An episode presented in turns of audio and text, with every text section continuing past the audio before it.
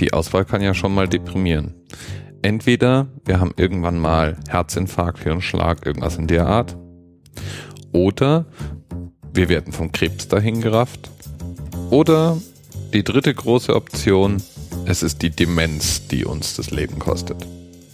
Von den drei Optionen finde ich am gruseligsten die Aussicht auf die Demenz. Das, obwohl das wohl die angenehmste sein dürfte, denn man verliert sich selber und bekommt irgendwann ja gar nicht mehr so richtig mit, was um einen rum passiert.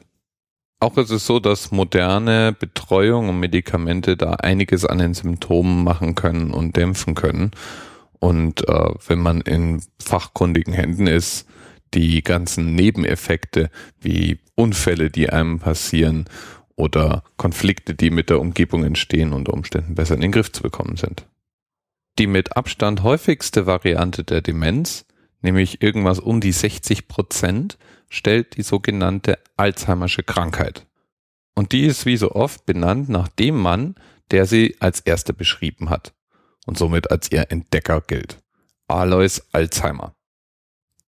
Geboren ist er 1864 in Bayern und studierte Medizin an der Universität Würzburg und der Universität Tübingen. Seine Dissertation hatte ein ganz großartiges Thema, nämlich es ging um die Funktion der Ohrenschmalzdrüsen.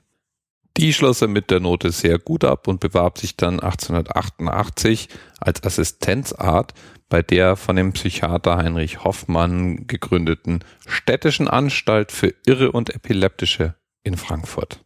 Das deutet auch schon mal darauf hin, in welcher Kategorie Demenzerkrankungen damals geführt wurden. Man sprach halt einfach von Irren. Und im Allgemeinen waren die dann auch ähm, in irgendeiner Form weggesperrt und angebunden, mit Zwangsjacken fixiert etc. Es war ziemlich sicher kein Spaß damals in einer psychiatrischen Klinik untergebracht zu sein. Das änderte sich aber in der Zeit Alzheimers, denn zusammen mit zwei weiteren Ärzten und dem Oberarzt führte der eine Behandlungsmethode ein, die als non-restrained bezeichnet wurde, wo es eben genau darum ging, Zwangsjacken, Zwangsfütterungen und andere Zwänge komplett abzuschaffen und Behandlungen zu finden, in denen die Patienten an ihrer Aggression gehindert wurden, indem sie eben sehr gezielt beruhigt wurden oder verschiedene Konflikte einfach von vornherein vermieden wurden.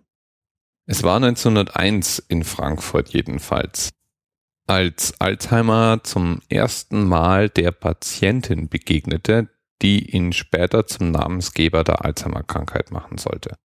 Auguste Deter hieß die Gute und sie war von ihrem Mann in die Klinik gebracht worden, weil sie sich innerhalb eines Jahres radikal verändert hatte. Sie konnte einfachste Sachen nicht mehr alleine erledigen, sie war eifersüchtig geworden, sie versteckte Gegenstände, fühlte sich verfolgt und war aufdringlich gegenüber der Nachbarschaft.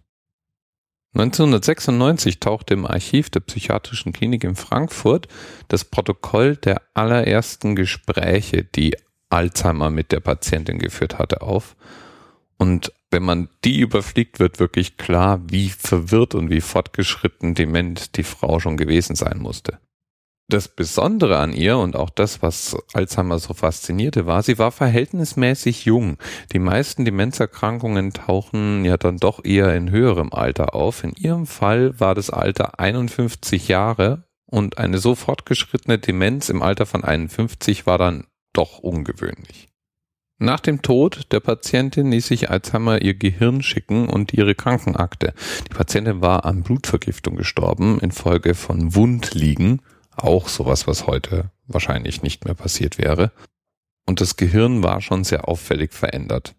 Bei Alzheimer ist es nämlich so, dass sich im Gehirn Ablagerungen bilden, infolgedessen sich die Hirnmasse zurückbildet. Man spricht da auch von einer Hirnatrophie. Das heißt, es sind buchstäblich immer weniger Neuronen vorhanden, was natürlich auch erklärt, warum die Patienten immer vergesslicher werden und auch immer mehr Probleme haben, sich im Alltag zurechtzufinden.